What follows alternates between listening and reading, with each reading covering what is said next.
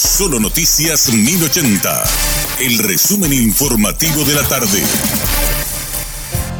Hola, soy Richard Toñanes y este es el resumen informativo de la tarde. La Contraloría General de la República detectó varias irregularidades en la evaluación financiera del IPS, cuyos resultados se encuentran en uno de los 10 tomos del informe y dictamen que se presentó ante el Congreso Nacional y que incluye más de 4.000 evaluaciones financieras. Entre lo más llamativo, que encontró el equipo auditor guarda relación con un monto de más de un billón de guaraníes que no cuentan con documentos respaldatorios. Se trata de presunta irregularidad que fue calificada como la más emblemática por el Contralor General Camilo Benítez. El titular de la Dirección Nacional de Transporte Dinatran, Luis Fernando González, anunció una leve reducción del pasaje al interior del país tras la reciente reducción de 600 guaraníes por litro en todos los combustibles de Petropar. Al respecto detalló que este jueves tendrán el informe técnico y en los próximos días informarán sobre la reducción y los nuevos precios de pasajes para los viajes de mediana y larga distancia después de una reunión que debe mantener con el Consejo Directivo.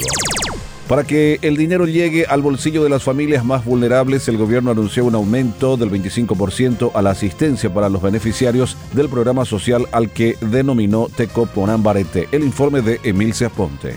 La primera fase consiste en el aumento del 25% de la transferencia monetaria entregada a las familias en condición de pobreza y vulnerabilidad y así compensar la pérdida del poder adquisitivo de las familias a causa de la disparada de los precios de la canasta básica de alimentos de consumo primario. El aumento del beneficio se aplicará los meses de julio y agosto en adelante. Se apuesta además a la inclusión financiera de los beneficiarios. Para el efecto, este miércoles una primera parte del universo de las familias beneficiadas a través de este programa de asistencia social recibieron la entrega de sus tarjetas magnéticas para el cobro de sus beneficios vía transferencia bancaria. Emil Apontes.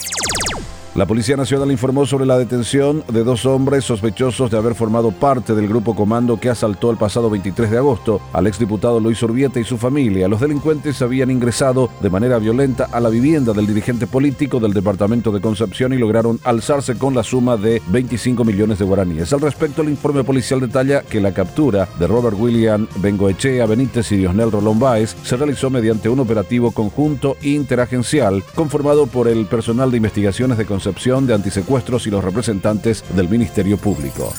Tras un informe de auditoría interna practicada al Consulado de Paraguay en Málaga, España, sobre la gestión de la ministra diplomática Katia María Estefanía Vareiro, el Ministerio de Relaciones Exteriores decidió abrir un sumario administrativo en su contra. La consulesa había sido acusada de maltratar a un grupo de funcionarios. Así lo informó Cancillería Nacional, que argumentó que la apertura del sumario se instruyó a fin de investigar la supuesta comisión de faltas graves cometidas en su calidad de funcionaria pública.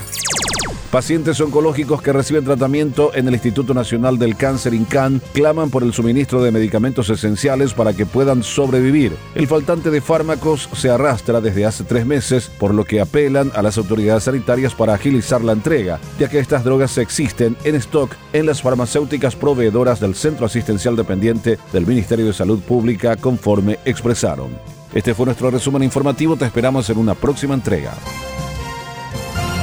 La información del día aquí, en Solo Noticias 1080.